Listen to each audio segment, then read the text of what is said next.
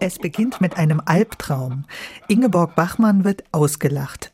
Dann schildert sie in einer Therapiesitzung ihren Traum, in dem eine gefährliche Bulldogge Menschen beißt. Hatte der Hund einen Namen? Max. Ingeborg Bachmann und Max Frisch waren fast vier Jahre zusammen. Eine Zeit, die Bachmann im Nachhinein als Verwüstung für sich bezeichnen wird oder als jahrelange Todesgefahr.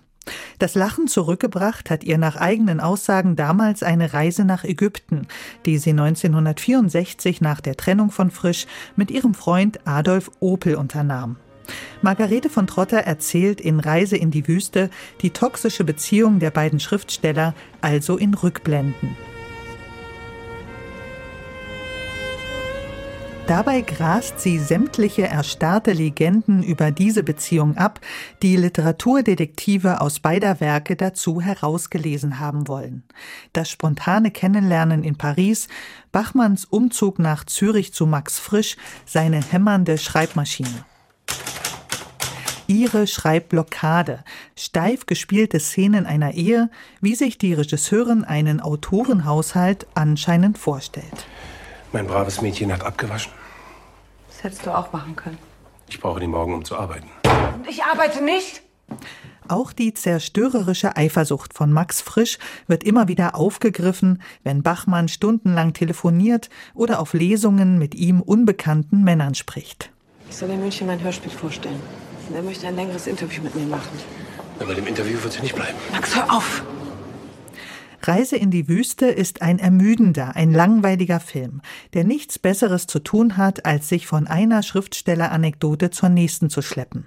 Vor allem die beiden Hauptdarsteller Vicky Kriebs und Ronald Zehrfeld hauchen sich durch die Dialoge. Zehrfeld als im Grunde gutmütiger Bär, dessen toxische Eifersucht immer noch liebevolle Seiten hat.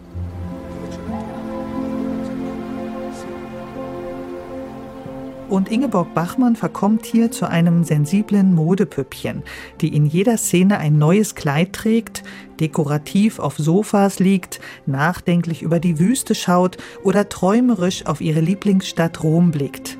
Alles Bilder, in denen sich die Kamera, mit Gustav Mahler unterlegt, mit langen Fahrten bewundernd an sie heranschleicht, an die leidende, empfindsame Frau, an das Opfer eines Mannes.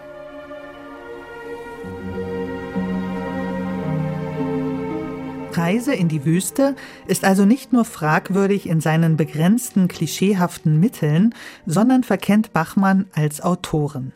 Dieser Filmfigur traut niemand zu, auch nur ein einziges Gedicht verfasst zu haben. Am Ende scheint sich der Film sogar auf die Seite des toxischen Mannes Max Frisch zu schlagen, der sich darüber beschweren muss, dass er an ihrer Seite ja gar nichts mehr sagen darf. Bevor ich dich kannte, habe ich gesagt, was mir gerade in den Sinn kam.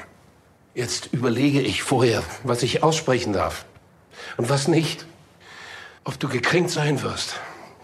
Ob du mich dafür verachtest. So wird alles in diesem Film zur Behauptung. Die Liebe, das Schreiben und das Denken. Der Film wirkt wie die Wüste selbst. Alles bedeckt von einer atemberaubenden, endlosen Schwere.